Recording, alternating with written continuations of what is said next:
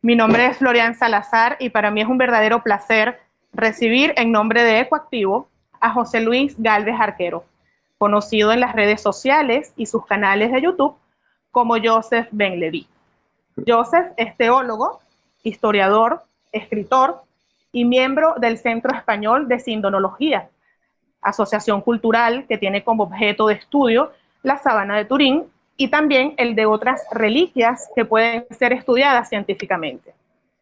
Como buen investigador, Joseph ha seguido muy de cerca el desarrollo de las investigaciones al caso de las momias tridáctilas de Nazca, halladas en Perú en el año 2017 y cuyo caso ha levantado una vez más el velo de un pasado que nos es negado conocer y sobre el cual hay más preguntas que respuestas. Bienvenido, Joseph. Hola, ¿qué tal, Florian? Pues muchas gracias por invitarme a tu programa. Encantada, encantada de tenerte por acá hoy con nosotros, Joseph, y muy agradecidos también por dedicarnos tu tiempo. Cuéntanos un poco, a ver, eh, ¿qué te ha hecho interesarte con tanta pasión, en este caso específicamente? Bueno, pues a ver, cualquiera que visite mis redes sociales en Facebook o en YouTube, pues va a comprobar que no soy una persona muy dada a la, a la fantasía, al tema de la ufología, de las abducciones, de las apariciones, de los fantasmas, de las casas encantadas. Yo todo este tema del misterio, yo lo respeto, sí creo en, que el universo tiene vida inteligente y, bueno, pero no, no suelo entrar mucho en eso porque soy una persona muy sistemática. Me gusta mucho eh, tener todos los datos bien contrastados y tener fuentes, sobre todo una investigación científica abierta, no cientifista. Y bueno, y en este caso de las momias tridáctilas en particular, me hizo interesar pues otra cosa, un, estudio que estaba realizando eh, la ONG de Incari en Cuzco de Thierry Jaman, sobre el descubrimiento de una puerta secreta oculta. Estaba ahí en Machu Picchu. Esto sería en 2011. ¿eh? Entonces, un amigo francés de Thierry, llamado David Crespi, la descubre. Y entonces, pues yo sigo toda esa investigación que lleva ya unos cuatro o cinco años cuando yo empecé a, a estudiarla y me interesó. Y de repente, un día, veo un enlace de la ONG de Incari, de Thierry, donde aparece una momia como de escayola con tres dedos y digo, esto no puede ser. Y lo pasé de largo. Pero me volví a salir, yo seguí investigando, eh, estaba buscando las aplicaciones de los georradares y las cámaras térmicas que se utilizaron y me volvió a aparecer la misma, el mismo enlace y digo, uy, pero ¿cómo es posible que Thierry se meta en algo así? Y me metí yo también. Y entonces a partir de ahí ya me enganché, empecé a buscar documentación, si todo era un fake o, o no. Y efectivamente, no, no, había información contrastada, había documentación científica y luego habían personas implicadas, eh, científicos peruanos, internacionales, y ahí ya me metí yo. Estamos hablando de 2018, cuando yo empecé con esto. Muy bien, excelente. Bueno, definitivamente lo que te ha llevado a interesarte en este tema es precisamente el interés científico, que como tú bien explicas, pues está, estás muy inmerso en estos temas de investigación. Ahora, fíjate en algo. Eh, hay un tema, Joseph, muy, pero muy relevante en cuanto a la bandera que levantan los que son detractores al caso de las momias de Nazca. Y todo esto gira en torno al yacimiento en el que fueron encontradas.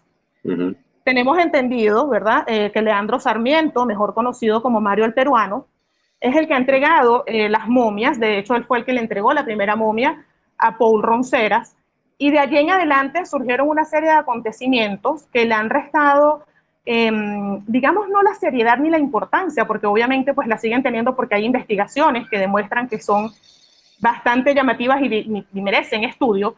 Sin embargo, los detractores, como te estaba comentando, pues levantan esta bandera de lo que sucedió con Mario el peruano y el caso de Paul Roncera. ¿Tú puedes explicar un poco para que las personas puedan tener claro ¿Cuál es este contexto y por qué se presta esta situación al malentendido que hay actualmente con las momias de Nazca? A ver, aquí hay dos premisas principales.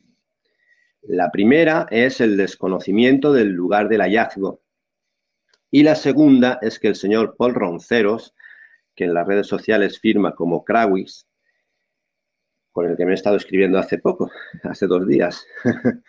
bueno, eh, es, sí, sí, sí. Es que él, y me llevo bien con él, es muy buena persona, y si no fuera por Paul Ronceros, quizás este caso no estaríamos hablando de él. ¿eh? Bueno, eh, sí, sí, o sea, empiezo por, la, por esta premisa de Paul Ronceros. Él tenía unas momias que para nosotros fueron dadas por el señor Leandro Benedicto Rivera Sarmiento, el principal descubridor de las, de las momias. Y una de ellas es de 30 centímetros. Esa momia jamás la examinó el equipo eh, peruano e internacional eh, preliminar. Jamás la examinó. Bueno, esa momia la tenía en propiedad el señor Porronceros y la iba a llevar a televisión. Y se le cae al suelo y se le rompe una pata. Y no se le ocurre otra cosa al señor Porronceros, al buen hombre, que ponerle pegamento. Y de buenas maneras se le pone pegamento y a continuación aparece, digamos, la parte del Ministerio de Cultura que quiere saber qué es lo que tiene ahí, porque él estaba queriendo saber si esas momias eran reales o no. Y aparece el señor Flavio Estrada Moreno, que es arqueólogo forense vinculado a la Universidad de San Marcos y también para trabajos del Ministerio de Cultura, y le da la momia por ronceros a ellos para que la examinen. Y le dice por ronceros, examinar toda la momia, todo el cuerpo, pero esta parte de la pata no porque le puse pegamento. Bueno, se la llevan, pasan los días, la examinan y al cabo de unos días vuelven con los resultados y le dicen, ya está, hemos descubierto que esto es un fraude. dice, ah, sí, ¿y por qué? Pues bueno, porque hemos descubierto que hay una sustancia marrón que desconocemos lo que es y porque tiene pegamento moderno. Dice, bueno, ya, pero es que el pegamento moderno se lo puse yo, o lo dije, eh, que no la examinaron. Y dice, bueno, eso ya está hecho. Y entonces bajo esa premisa, que es lo que se ha quedado y lo que se ha quedado también la Fiscalía, hasta en 2021 lo sigue manteniendo la Fiscalía, ¿eh?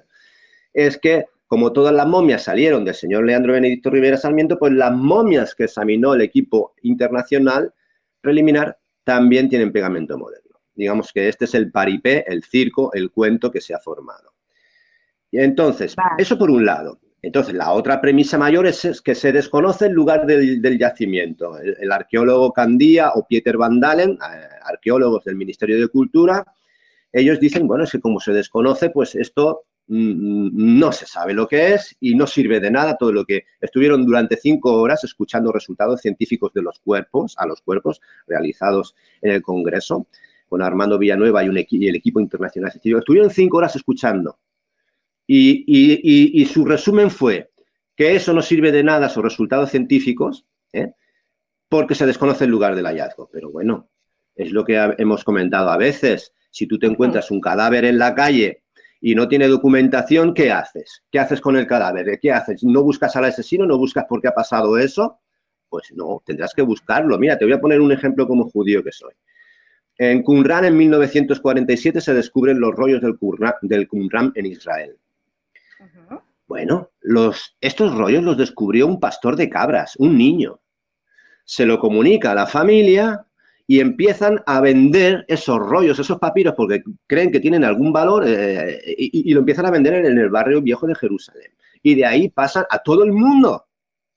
Entonces, se han encontrado rollos del Qumran incluso que se vendían en la sección de noticias de un periódico de Estados Unidos.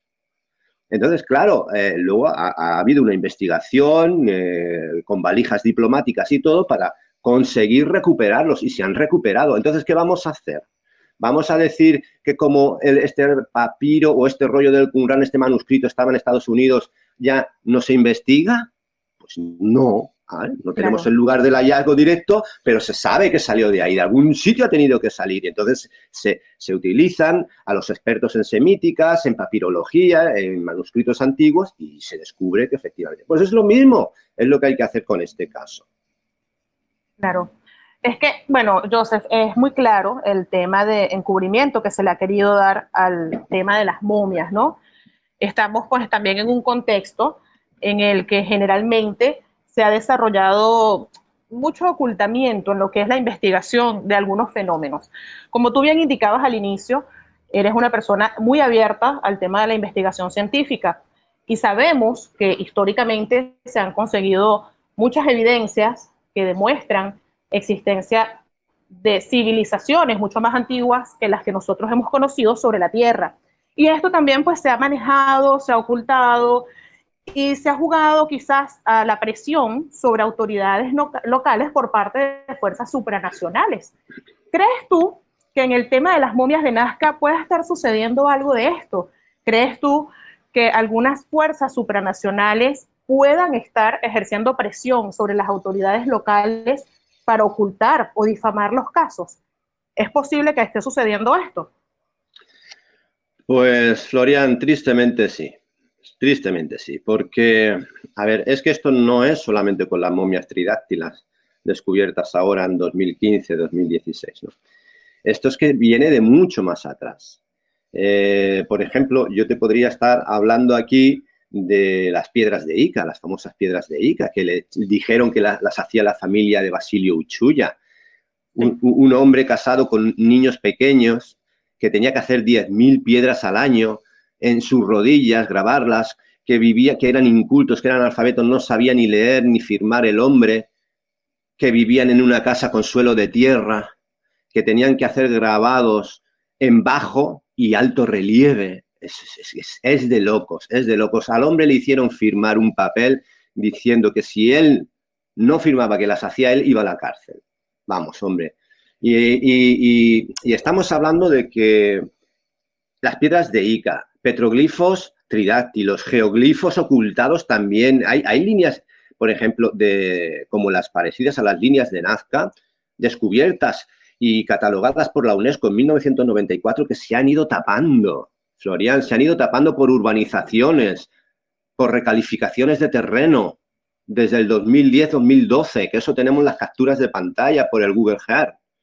Tenemos mm, las chincanas o túneles del Cuzco, también tapados y silenciados.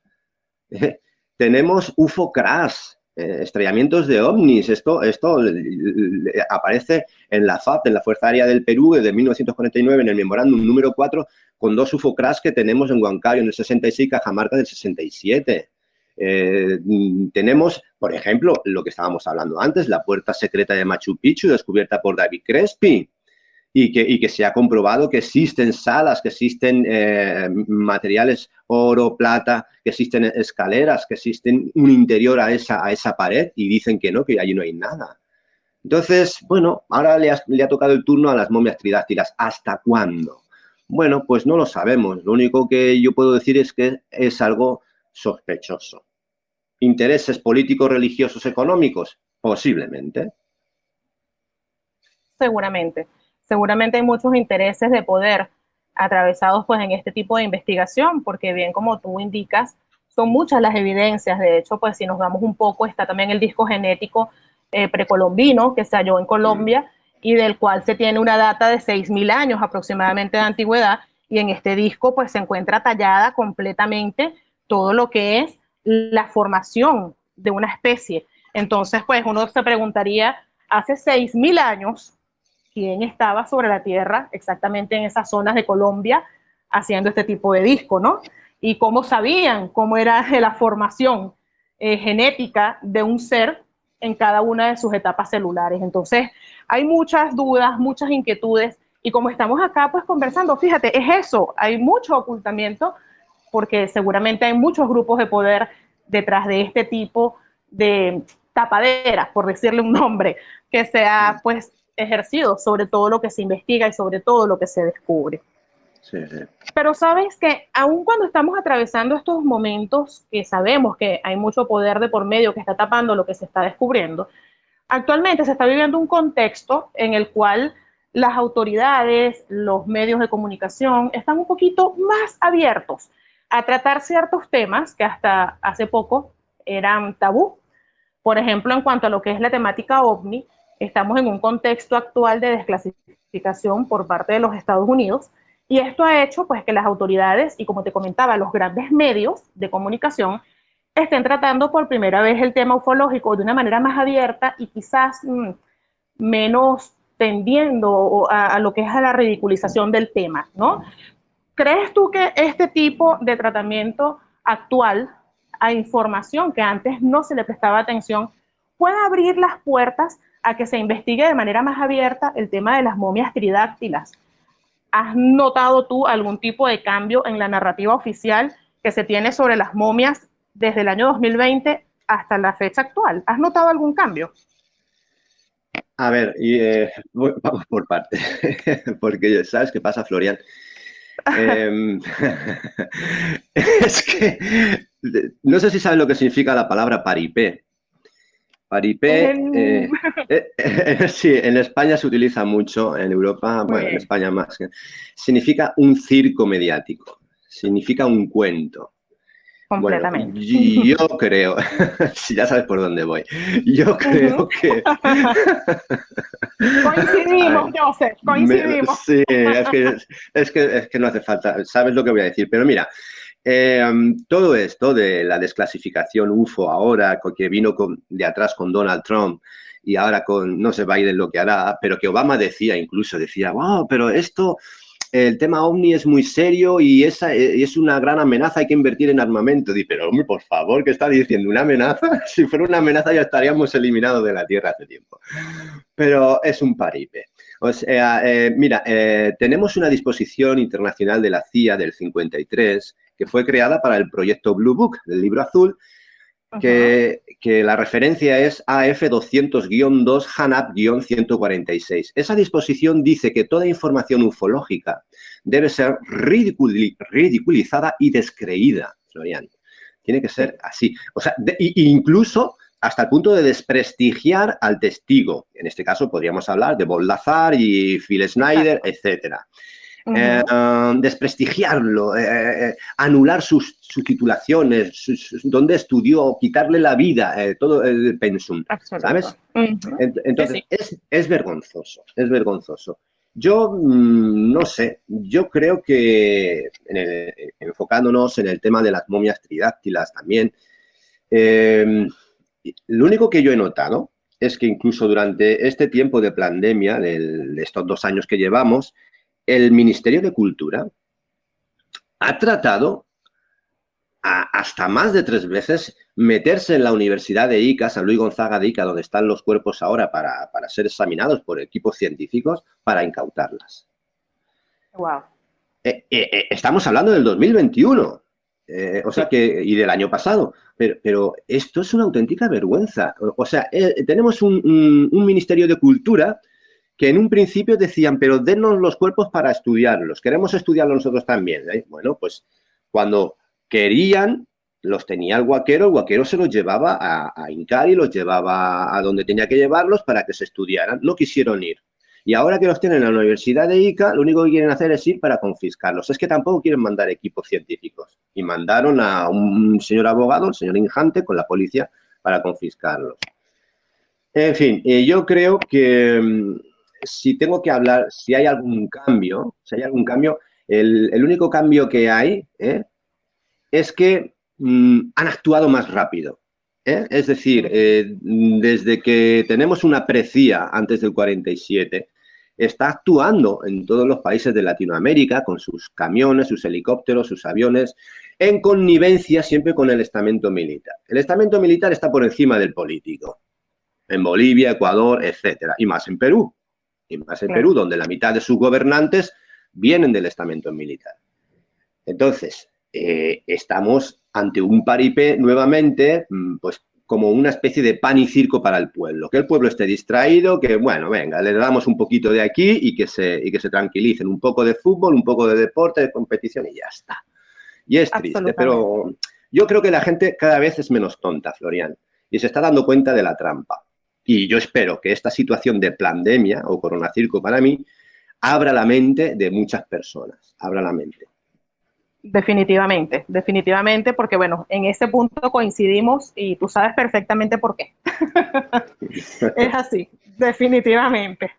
Pero bueno, Joseph, este, como estás diciendo, precisamente en Perú, eh, donde el estamento militar ha tenido bastante poder, estamos hablando pues de que también eh, en Perú se encuentran las famosas líneas de Nazca, y representan pues también, así como las momias, puntos que deben ser investigados. Estas líneas de Nazca son bastante antiguas y sin embargo pues se han tomado muy a la ligera y se han dado algunas explicaciones un poco increíbles, por llamarlo de alguna manera, a su existencia. ¿Tú crees que es posible, Joseph, para ti, que has estudiado un poco más lo de las momias de cerca, eh, también te has interesado en las líneas de Nazca, ¿será posible que en algún momento histórico hayan coincidido las momias y las líneas? Por supuestísimo, por supuestísimo, Florian. Eh, a ver, vamos primero por lo ridículo y lo absurdo. Eh, yo respeto el trabajo de la matemática Maria Reich, la alemana señora Reich, o de Paul Kosok, que, bueno, eh, venían a decir que aquello era más como una especie de calendario astronómico, constelaciones, bueno, y más recientemente el informático Luis Cabrejo, que viene a decir que aquello pues son como canales de agua mm, para aprovechar cuando llegan las escasas lluvias, incluso aguas subterráneas. Bueno, eso no hay quien se lo crea ni harto de vino coser. Yo, sinceramente, lo tengo que decir así. Eso no, hay quien se lo crea. Tampoco, tampoco me creo lo que publicó en el otro extremo el señor Eric von Daniken. ¿Eh? sobre que son como... Él no decía que fuesen como pistas de aterrizaje para naves extraterrestres, sino que era como algo que, invitaba a los extraterrestres a venir y tal. A ver, yo sinceramente, estudiando este tema despacio y viendo que las líneas de Nazca no están solo en Nazca, sino que están, llegan a, Ecuador, llegan a Chile, es, impresionante. Y, que no son solamente dibujos de arañas, monos, no, no, colibris, no, no, son, son líneas extensas, como, como si fuese un gran panel de una mesa de un delineante, de un arquitecto. Em, estas líneas podrían, y estoy teorizando, no estoy asegurando nada, Florian, podrían representar lo mismo que representaban los cultos cargo de la Melanesia, Australia, Nueva Guinea. Eh, el culto cargo, em, a grandes rasgos, es que hay unos habitantes, los antiguos nazcas o precolombinos, lo que sea, que tienen relación con unos seres que han venido del cielo, que no son de aquí, de la tierra, o quizás es otro tipo de, raza intraterrena, no lo sé, y tienen relación con ellos y hacen unos grabados, porque les recuerdan algo, quieren que vuelvan esos dioses que se fueron, quieren recuperar eso que perdieron y, los anhelan y lo, y lo, dibujan, lo hacen. ¿eh? En estas islas, durante la Segunda Guerra Mundial, allí estuvo un comando eh, en las islas del Pacífico, en la Melanesia, eh, un comando americano y bueno, allí tenían su habituallamiento, sus aviones, sus pistas de aterrizaje provisionales, sus tiendas, sus mercados, sus desfiles con armamento, etcétera.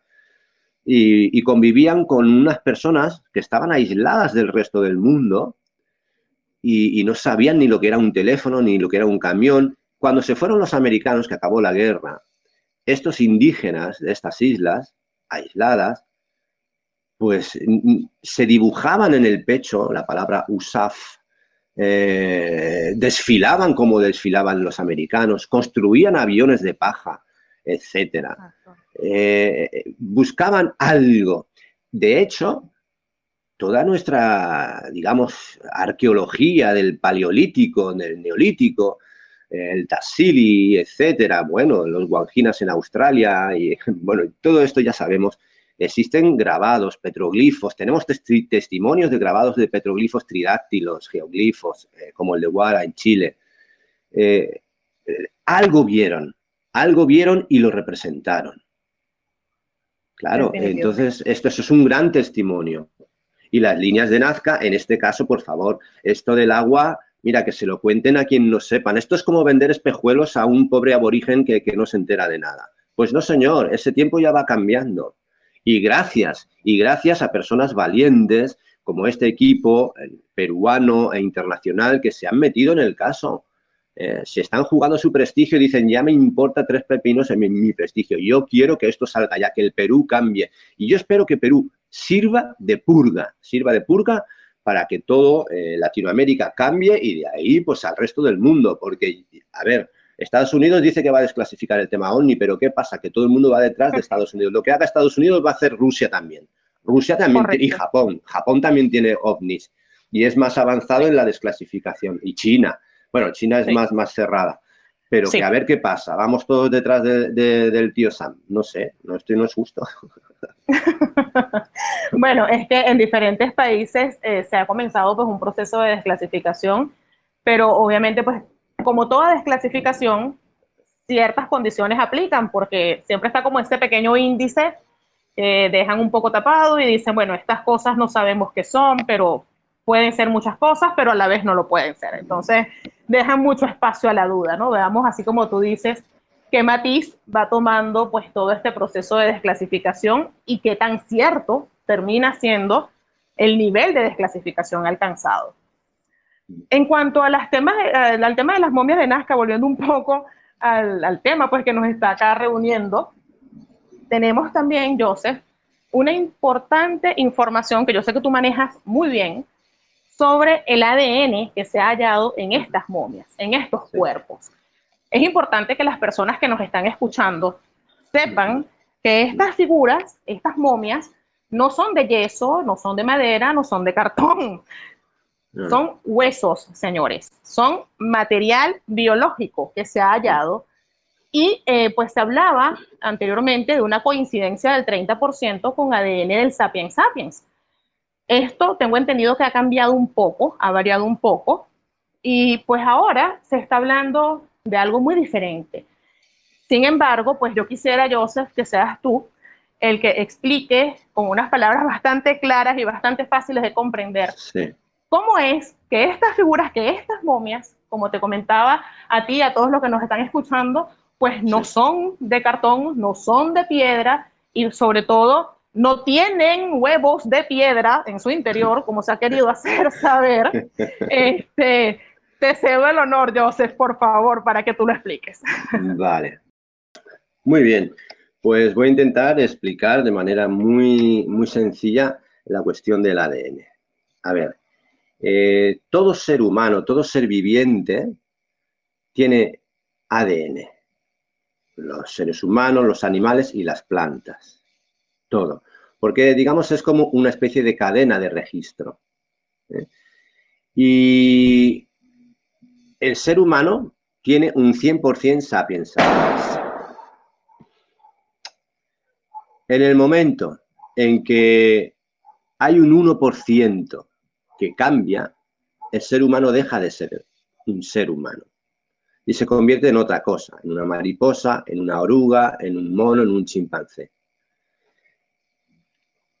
Estas momias estas momias, la momia grande de metro setenta o los pequeñitos de 60 centímetros, tienen un ADN sapiens sapiens del 30% aproximadamente, estoy generalizando los dos cuerpos, las dos especies, y un 70-80% desconocido en la Tierra. ¿eh? Eh, no aparece no aparece en las tablas genómicas BLAST y NCBI, que son tablas mundiales que recogen más de un millón de especies de, animales y del ser humano, no aparecen estos bichos, no aparece su ADN. No estamos hablando de que son bichos que han podido pasar desapercibidos en una jungla, en una selva, debajo de, una piedra, como una bacteria. No, son bichos grandes. Y entonces, tienen implantes, o sea, tienen un contexto inteligente. Eh, estamos hablando de que no hay uno o dos, no, no, hay cientos de momias pequeñas de estas. Esto lo sabemos gracias a que existen el testimonio de, aborígenes y de guaqueros y de compradores eh, como el de Sandro Valer en Puno, que tiene más de 2.000 piezas, entre manos, cabezas sueltas, todo eso. El caso es que el ADN de estos bichos es secuenciado masivamente.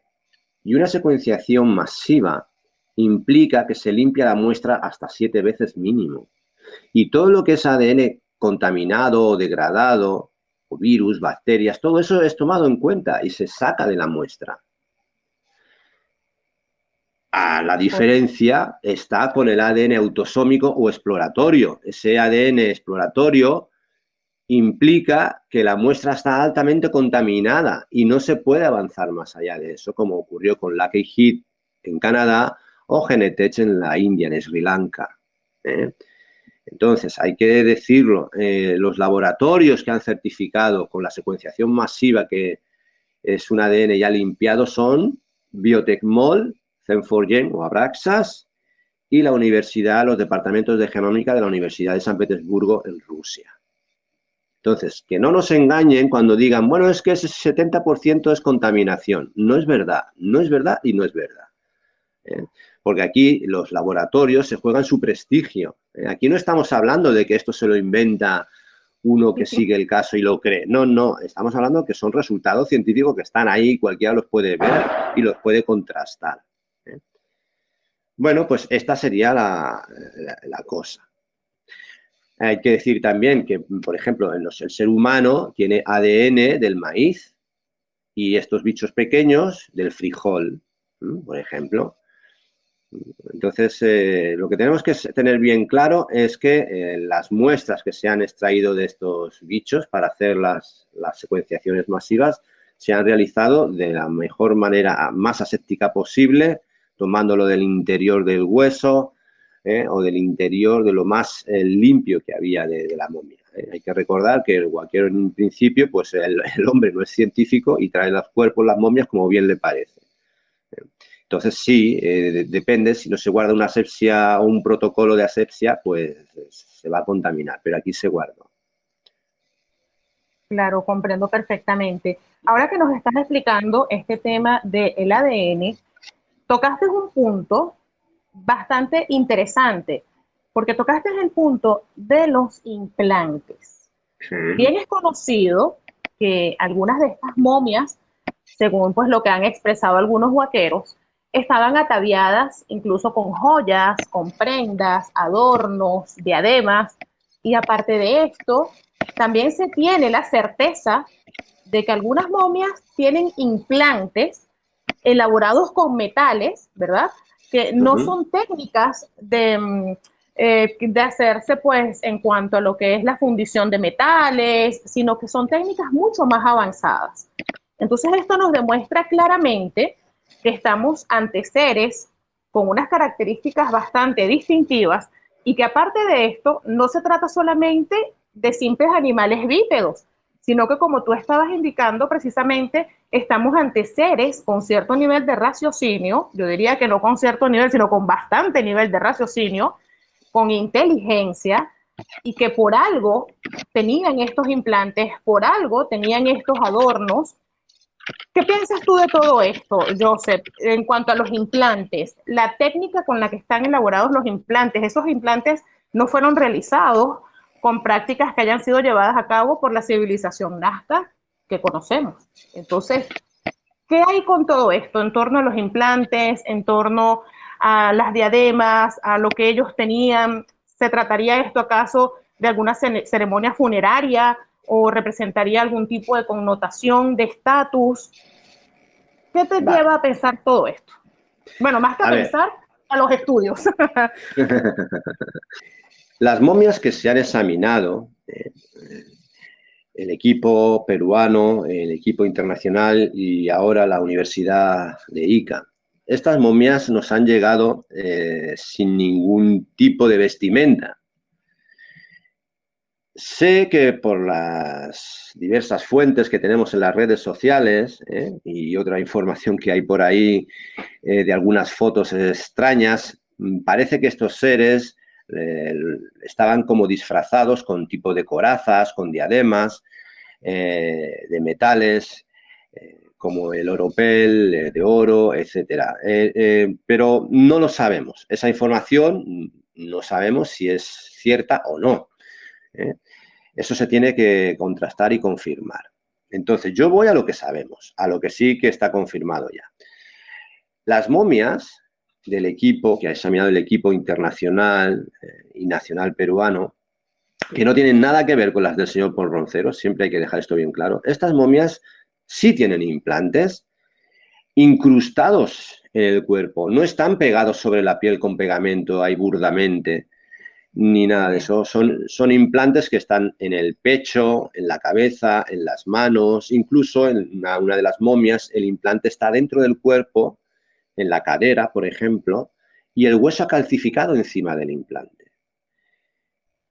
Cuando se ha visto el implante eh, a través de las últimas tomografías de 128 cortes, se ha visto que es un implante que está hueco y que su aleación no, no puede ser considerada como una tumbaga precolombina. La tumbaga es, digamos, eh, lo que harían los orfebres antiguos en esa, en esa época, eh, mezclando el, el, oro y el cobre y otros minerales, ¿no? O metales preciosos, la plata también. Eh, pero estos, estos implantes también tienen silicio, tienen otros materiales eh, extraños que no deberían aparecer y, están realizados como por capas. La sedimentación es como por capas, no es mezclar en un mortero ¿eh? el oro, el cobre, no es mezclarlo ahí y que salga todo y una amalgama. Y no, no, no, no, no, no, están así. No están así los implantes. Ojo, cuidado con eso, no están así. Exacto. Y, entonces están hechos con un sistema muy sofisticado, imposible de mil años atrás, porque las momias pequeñas tienen unos mil años y la momia grande tiene unos dos mil, hablando en general. Y bueno, ya hay manos, hay manos sueltas tridáctilas grandes que tienen hasta siete mil años. Pero bueno, estos implantes a lo que iba, están huecos por dentro, que eso, ya, ya el implante de por sí es fino, pues además están huecos y dentro hemos visto que tienen como unas pequeñas celdas que no sabemos para qué son. Y ahora ya, ya vamos, lo más difícil todavía es que tienen isótopos que no aparecen en la tabla periódica de la Tierra. Y esto, pues ya es, es como más difícil todavía. Es, es, bueno, ya es un contexto más alienígena casi imposible. Yo no me atrevo a hablar de alienígena, de extraterrestre, porque no tenemos un ADN para comparar, no pero sí, pero todo está cuadrando, ¿no? O sea, si nada como un pato, vuela como un pato y come como un pato, pues ¿qué animales? Pues supongo yo que será un pato. Por supuesto. pues sí, sí, esto sería la cuestión de los implantes. Y estamos aún, a Florian, estamos aún investigando el tema, ¿eh? No sabemos. Pero bueno, sí, sí, ahí está. Es que es increíble porque como bien lo estás indicando, bueno, fíjate, este tema, este detallito que acabas de soltar en cuanto a que tiene en elementos que ni siquiera existen en la tabla periódica, allí sí me dejas, como dicen, pues fuera de base, porque ya es algo que supera completamente lo que es conocido en la actualidad en nuestro planeta. Entonces es como tú dices, es como que, bueno, si nada y nada como pez parece pez, huele a pez y sabe a pez, pues es un pez, ¿no? Allí no hay mucho que... sí, tengo que ser honesto, tengo que ser honesto con la investigación científica y de los físicos y, geólogos que están interviniendo en, este, en esta... Leyendo los informes del Ingenet y de la, del Perú, de, que es el Instituto de Materiales y, Minerales, y de Infunan de México, que también se encargó de esto, estos informes, y hay informes, bueno, tengo amigos, compañeros de científicos que son físicos que me dicen que eh, la Tierra misma puede generar lo que necesita para, para, un futuro o para una supervivencia. La misma materia prima la puede, se puede autorregenerar y convertir en otra cosa. Puede producirse lo que se llamaría una transmutación. Eh, yo no sé, yo no sé si estos implantes han producido eso, pero a ver, yo estoy metiendo todo esto en un contexto y el contexto me está cuadrando todas las cosas a que estos bichos, estos implantes, se han formado fuera de la Tierra, posiblemente. es, que, es que me cuesta creer que sea una especie que se le ha perdido a un antropólogo por ahí y se le ha caído del bolsillo un bicho de estos y se ha perdido en, el Himalaya, en una selva del Amazonas. es tan absurdo eso. No es compararlo con, claro, no, es compararlo como un monotiti de cola larga, un, un lagarto que se ha descubierto en el Amazonas eh, como hace dos años ocurrió. No estamos hablando de eso, no. Estamos hablando de que mm, están sucediendo una serie de elementos y que estos bichos, con las últimas tomografías que estuve pasando en mi canal, eh, a ver, con, digamos que con el permiso, la autorización y el beneplácito de los catedráticos de la, Universidad San Luis Gonzaga de Ica y del periodista peruano Joyce Mantilla, que hace de enlace, estuve pasando en exclusiva unas tomografías de 128 cortes de la momia Victoria impresionantes con sus articulaciones y todo. Está doblada, es la única momia que tenemos tridáctila que está doblada, está sentada con las rodillas dobladas y, los codos doblados, a, diferencia de las otras que están estiradas. Entonces el, negacionista decía, eso, eso no es funcional, nunca podrá doblar esas articulaciones. Pues hemos visto que esas articulaciones están dobladas y tienen una especie de, de huesecitos sesamoideos, si queremos llamarlos así, que permiten la articulación de unos huesos coronados en sus epífisis. ¿Sabes? En la unión de ellos, eh, el hueso no está partido simplemente, no, no, no, el hueso está como coronado, no, está, eh, no es una rótula redonda como la humana. Entonces, son bichos totalmente diferentes. Es que hay una manía de compararlos con seres humanos eh, o con cualquier otro animal. No, no, no sabemos. Hay gente que incluso eh, dice que podrían venir hasta del coral por su alto contenido en silicio y calcio o carbonatos. Es difícil, muy difícil. No sabemos. En cuanto a, los yacimientos, a la tierra que contienen estas momias, se ha hablado de que de hecho pues también contienen tierra de diatomeas. Sí. Sí, sí, sí, sí. Cuéntame, un, poquito de esto y por qué es tan interesante que tengan tierra de diatomeas. Sí, a ver, em, lo que tengo que decir es que la tierra de diatomea es una especie de alga fosilizada del precámbrico em, y son las únicas momias que tienen este polvo blanco. Perú tiene eh, en el desierto, que es muy es costero, tiene grandes áreas de, polvo blanco de diatomea, sobre todo en lo que son los túneles y cuevas que hay allí. Muy bien. Para que la tierra de diatomea es un polvo suelto. ¿eh? Eh, para que esta, este polvo agarre en, un cuerpo, eh, está rebozado de una especie de, de, resina o de aceite vegetal. Y efectivamente es lo que tiene. La piel tiene eso y el cuerpo. Alguien lo embadurnó son las únicas momias en el mundo, Florian, que son blancas, con polvo rebozado de diatomea o diatomita. que eh, eh, es una alga fosilizada que se está cristalizada y produce una asepsia, ¿eh? mm, es, antifúngica, digamos, y hace de preservación. las bacterias, los bichitos, no degradan lo, que, lo que tenga el cuerpo, no, no lo corrompen y aguantan muy bien. y lo que ha ocurrido es que estas momias se han ido desecando pues gracias al ambiente y a la conservación de este polvo de diatomea, con sus órganos internos y todo. Sí, sí, tienen sus tendones, sus músculos y tienen sus órganos internos, hasta sus coprolitos en su interior. Es algo increíble. Las momias de Egipto, pues eh, todos sabemos que se evisceraban y, se, encurtían en natrón. ¿eh? Mm, pero esto no es así. Sí que sabemos que existen también otras momias desecadas eh, naturalmente por el calor o por el frío, como el, hombre congelado de Occi en los Alpes italianos, si no recuerdo mal, y, o, en, los desiertos también. ¿eh? O sea que, y estas momias, pues sí, son desecadas naturalmente. ¿Quién lo hizo? No lo sabemos. Bien, ahora que estás tocando este punto de lo que es el componente biológico que tienen estas momias, como me estás indicando, tienen los coprolitos, tienen todos sus órganos internos, quisiera que habláramos de un punto que ha causado mucha curiosidad porque algunos detractores se han animado a asegurar, sin haber pues participado en ningún estudio, como es de esperarse, eh, sin haber hecho ningún tipo de prueba, han dicho que algunas momias de hecho, pues una en específico, tiene rocas en su interior porque las personas que las armaron quisieron dar a entender que estaban en etapa de gestación, por llamarlo de alguna manera, estaban embarazadas, pues las momias, y pusieron piedras en su interior. Ya se han hecho estudios que han demostrado que no son rocas. Entonces, cuéntanos un poquito de esto para también tumbar un poco ese mito que han creado nuestros amigos negacionistas y pues demostrarle a las personas que, señores, estamos ante momias reales, estamos ante organismos vivos reales, ante organismos que tuvieron una vida, ante organismos que también se reproducían y lo que está en su interior no son rocas. Bueno, a ver, lo primero que hay que recordar a, a los negacionistas, ¿qué es un huevo? Hay que recordarles qué es un huevo. Por favor.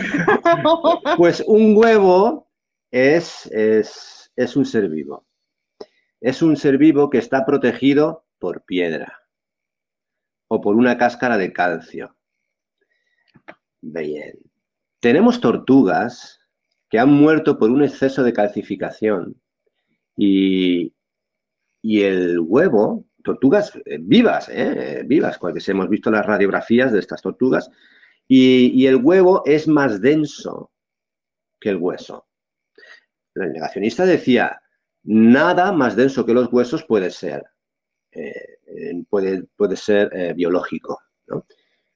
De un momento, depende, depende. Si tiene un exceso de calcificación, sí. Y estos bichos, según los análisis en biología, tienen un exceso de calcificación ya de por sí, por ellos mismos. Luego cuéntale, mil años.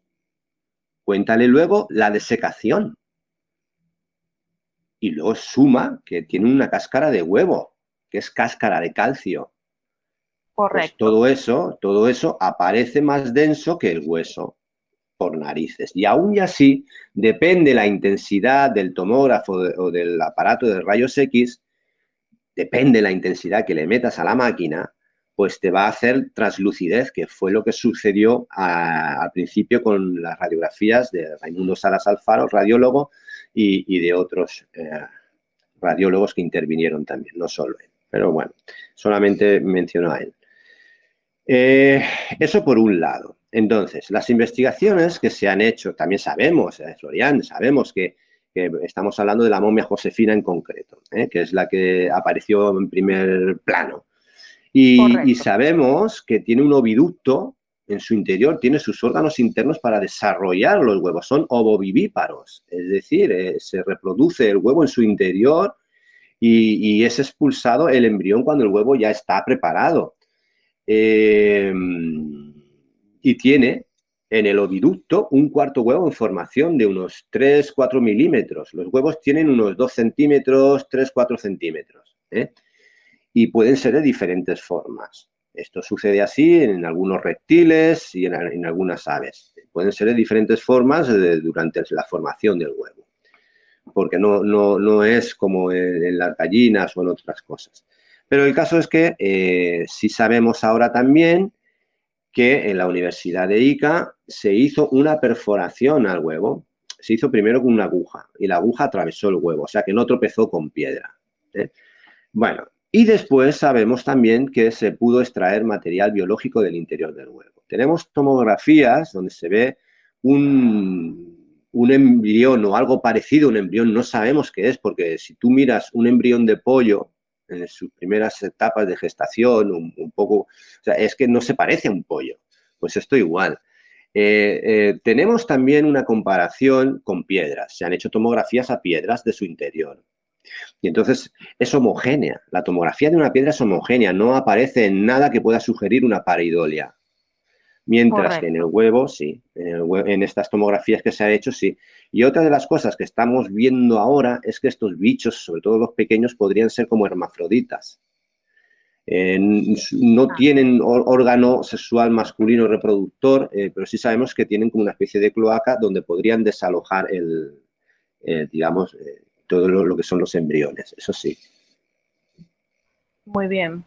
Ven, fíjate, ahora que estamos conversando en cuanto a lo que es la estructura ósea, un poco más de las características, ponían huevos y aparte de esto, en la estructura ósea se observa que no cuentan con clavículas normales, sino con una especie de fúrculas. ¿Será que estos seres estaban emparentados más con aves, con reptiles? ¿Será una mezcla entre estos seres, entre estas especies? Podría ser, podría ser, efectivamente. Estamos hablando de los pequeños, ¿eh? El grande no, es diferente. Bien, los pequeños, eh, en lugar de esternón, comparado con el ser humano, que no tiene nada que ver, tienen una fúrcula, que es un hueso de pico, como que tienen los pollos, las palomas, eh, águilas, ¿sabes? Pero luego la piel, la piel no tiene plumas, no tiene pelo. la piel es más tipo reptil porque además es que está altamente queratinizada.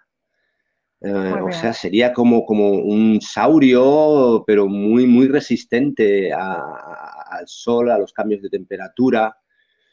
Y luego, y luego, no tienen garras, tienen uñas. Eso, eso ya es el colmo. eso ya es el colmo. Eso no, lo tienen los reptiles. No, no, no, no. Ni, las aves. Tienen uñas. Exacto. Entonces, eh, eh, en eso sí, luego la columna vertebral está en el centro. Las costillas son circulares, tienen 11, tienen sus flotantes y luego el tubo digestivo pasa por detrás de la columna vertebral. Y, su mecanismo de, alimentación era como la succión, succionarían, no tienen dientes, tienen las cuencas oculares muy grandes y, bueno, el cráneo, o sea, el, foramen magnum lo tienen desplazado al centro para equilibrar el peso. Y bueno, tienen las dos suturas, sagital y coronal, y las articulaciones se mueven diferentes, como hemos dicho antes, tridáctilos en manos y pies, y, son los más extraños. Estos son los que tienen implantes, los pequeñitos. Tienen implantes por todas partes. Sí, sí, sí.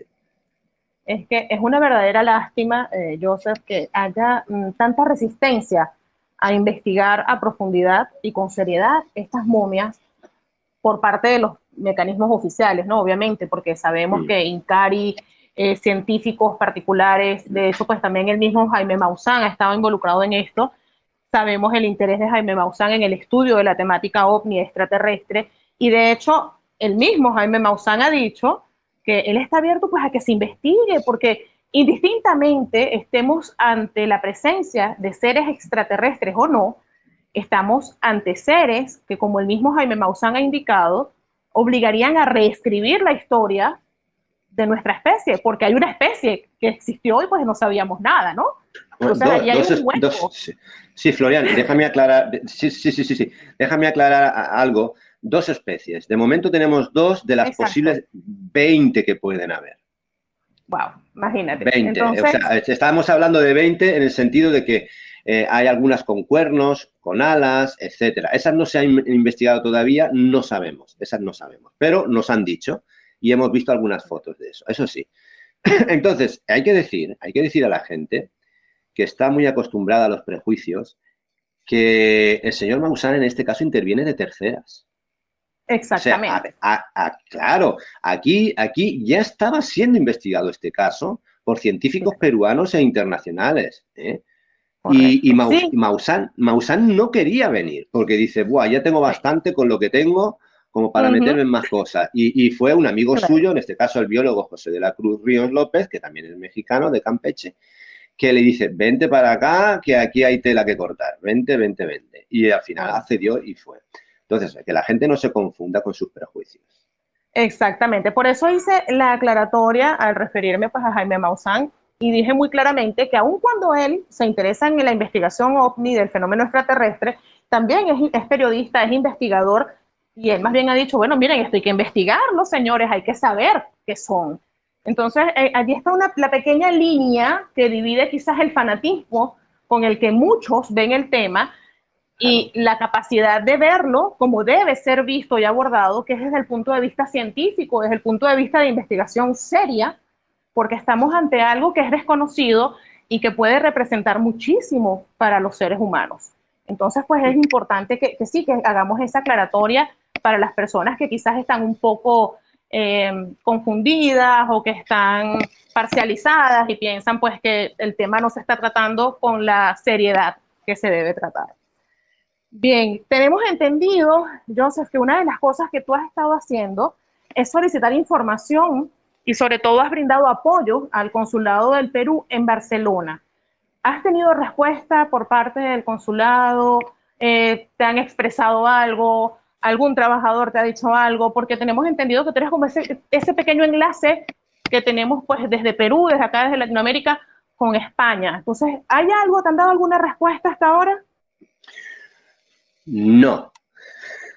Bueno, a ver, yo escribí dos veces en enero de este año y en marzo y la respuesta ha sido cero. Eh, yo les invitaba a que participaran en la investigación por el patrimonio cultural peruano o al menos por lo que se llamaría la presunción de patrimonio. Y bueno, los invitaba también a que a ponerlos en contacto con los científicos, con la Universidad San Luis Gonzaga de Ica, para que pudieran traer por valija diplomática un cuerpo aquí y ser examinado en Barcelona, en España, que hay muy buenas universidades científicas aquí Aquí mismo al lado donde yo vivo, en Tarragona, hay una, o sea, eh, y, cero respuesta. Yo me puse en contacto con el embajador, en este caso Antonio García Revilla, eh, y con los cónsulos adscritos, Mario Cateriano, Elizabeth Méndez, Joe Fabricio y ni caso. Bueno, yo pensé, eh, quiero pensar que ha sido, también han estado esperando a junio mm, con las elecciones del nuevo gobierno que ha entrado y ahora pues volveré, volveré a escribir, a ver si ya la tercera va la vencida, pero visto lo visto, no tengo ninguna suerte de esperanza. Bien, lamentable pues como estábamos comentando hace un momento, que algo tan importante para la humanidad pues se mantenga en pausa cuando debería ser estudiado. Joseph, sé que eres un investigador, amas la ciencia más que nada, te encanta estudiar, analizar, todo.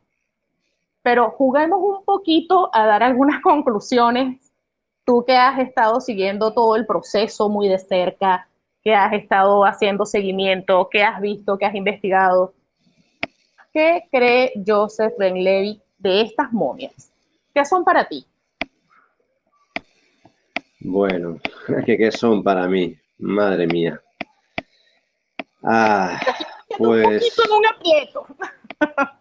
Sí, sí, sí, sí, sí, sí, sí, sí, Bueno, pues eh, lo que voy a decir ahora es teoría. ¿eh? Es una teoría, no, puedo asegurar nada, por supuesto. Perfecto. Eh, ¿qué, ¿qué, podrían ser para mí? Biobots. Podrían ser como una especie de, de clones podrían ser hermafroditas, en este sentido, que se autorreproducen, que fueron dejados aquí por la especie grande para custodiar algo eh, en un contexto inteligente, estoy diciendo, hay ciudadelas, hay galerías, hay, o sea, hay algo debajo de los desiertos. Hay que recordar que las fronteras no existían, ¿eh? Perú, Ecuador, Chile, no existían estas fronteras hace mil años. No. Y, creo que existía, no sé, un tipo de raza, pudo existir, un tipo de raza y según algunos aborígenes, eh, bueno, pues los llamaban los gentiles. Eh, el contexto gentil, tengo que explicar un poquito. en la Biblia, todos los que aman a Dios son pueblo de Dios. Y los que no aman a Dios son gentiles. Es decir, perros, bastardos, cerdos, demonios. Y en este caso, eh, el pueblo de Dios es la nueva iglesia, es el nuevo Israel, que se llama en la teología del reemplazo. y cuando llegó la Inquisición a Latinoamérica, pues todos eran pueblo de Dios y los que no eran gentiles. Y estos bichitos los llamaron también los gentiles. Y los aborígenes decían, ¿no? En sus leyendas antiguas decían que salían de las montañas a la caída del sol y bajaban a comerciar al pueblo y iban protegidos por los grandes, porque el cóndor pues bajaba y se lo llevaba. ¿eh?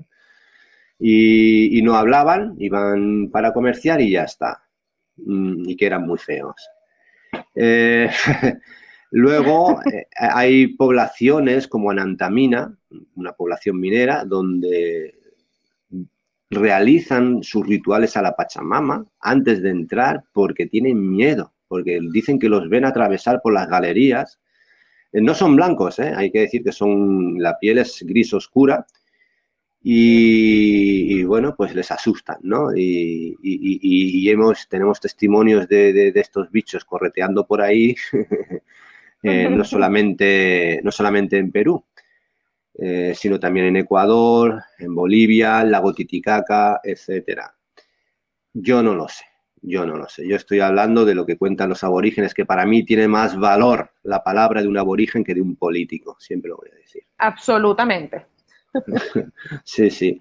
Y entonces, eh, podrías, Florian, no lo sé, podrían ser eso, un tipo de clones como soldados dejados aquí para una misión.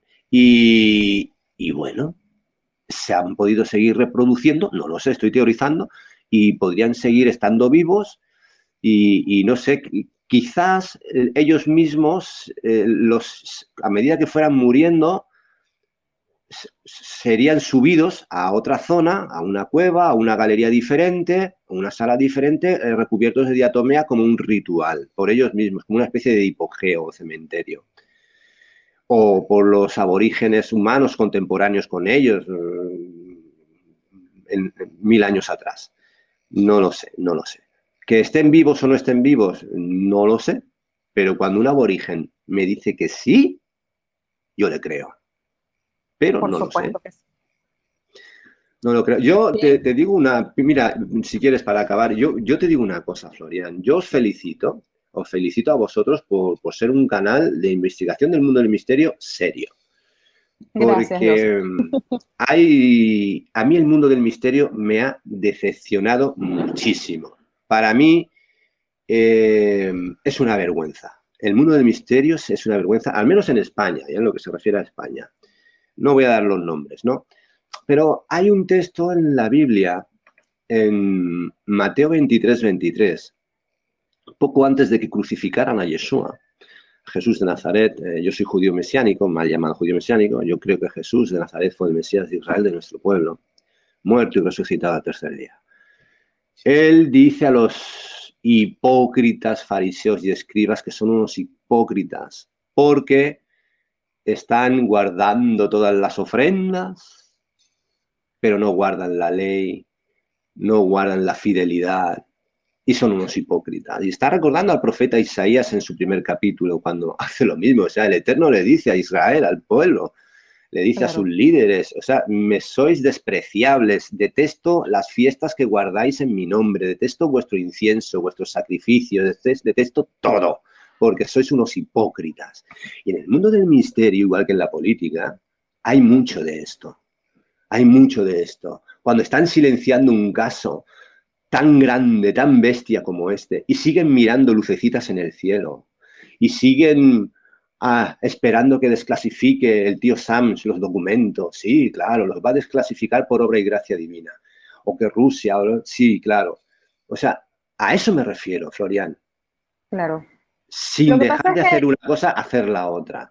A eso, vamos, a eso vamos, exactamente, Joseph, porque eh, los avistamientos ovni son tema de interés real, la desclasificación extraterrestre también pues es un tema de, interés en cuanto a lo que respecta al área de investigación ufológica, porque por ejemplo tenemos casos muy palpables como el caso de Brasil. Brasil es un país latinoamericano riquísimo en material extraterrestre, ovni, que ha sido desclasificado y también hay mucho material que sigue sin desclasificar.